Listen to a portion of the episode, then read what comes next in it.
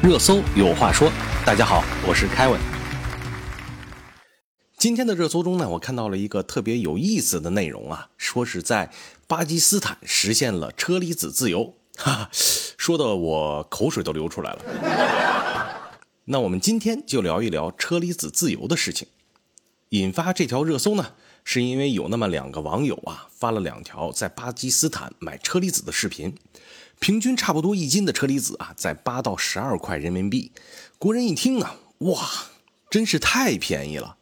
好，依旧是到了简单科普知识的环节了。车厘子这种水果呢，我们很多呢是在进口，来源主要是在智利比较多。国内也有生产的，比如长江流域以及北方的一些小的经济带，比如烟台啊这些地方。但是我们国内为什么会那么贵呢？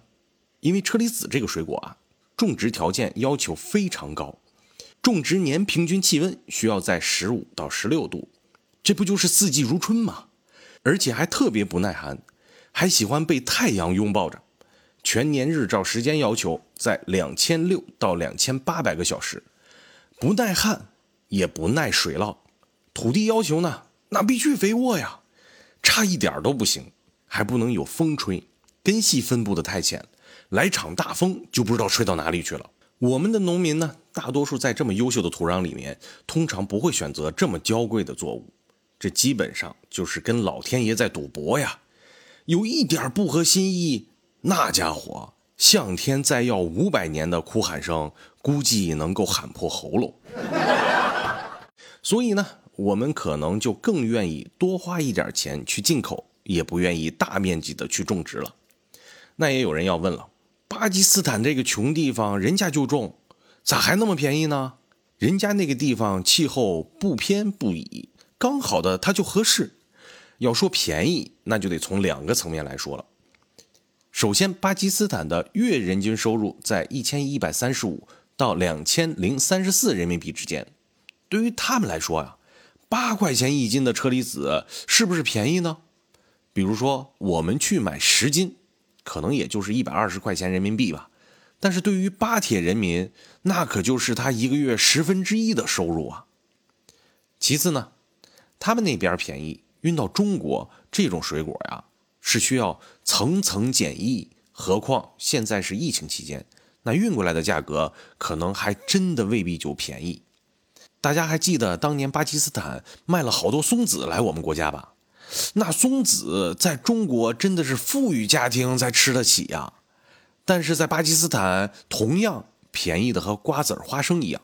其实我们也有东西是巴铁人民羡慕和惊讶的，也许在那边早就是热搜了。是什么呢？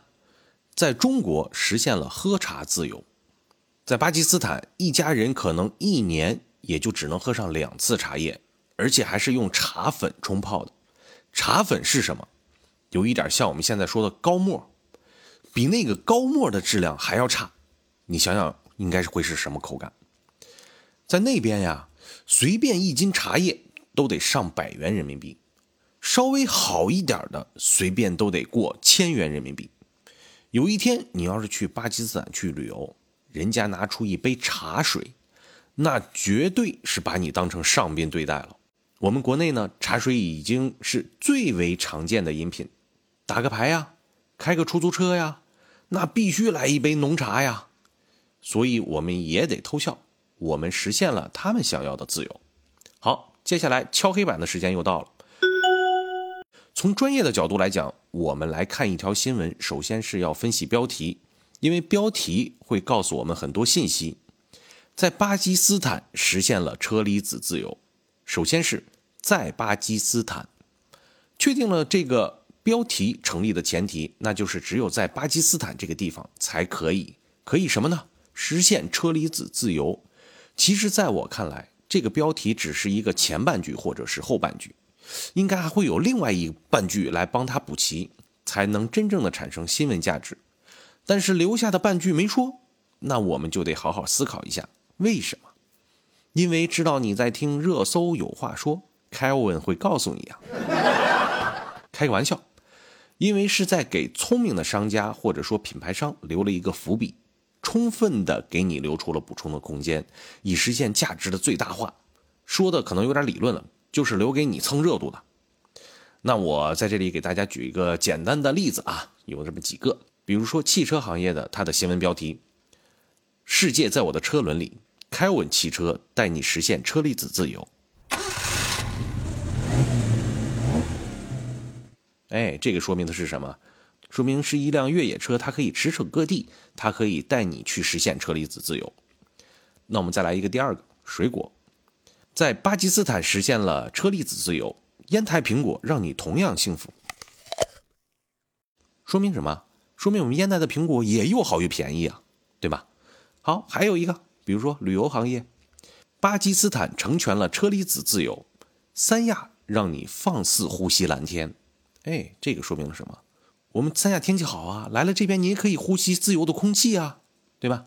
这个也就是我们在这个里面要体现的这样的一些呃广告用语吧，等等等等等等等。哎，在这里面我就不做太多的列举了。不知道听了我的节目，今天会不会有很多的公众号会出现类似于车厘子体的标题？如果你有好的标题，也欢迎在评论区留言。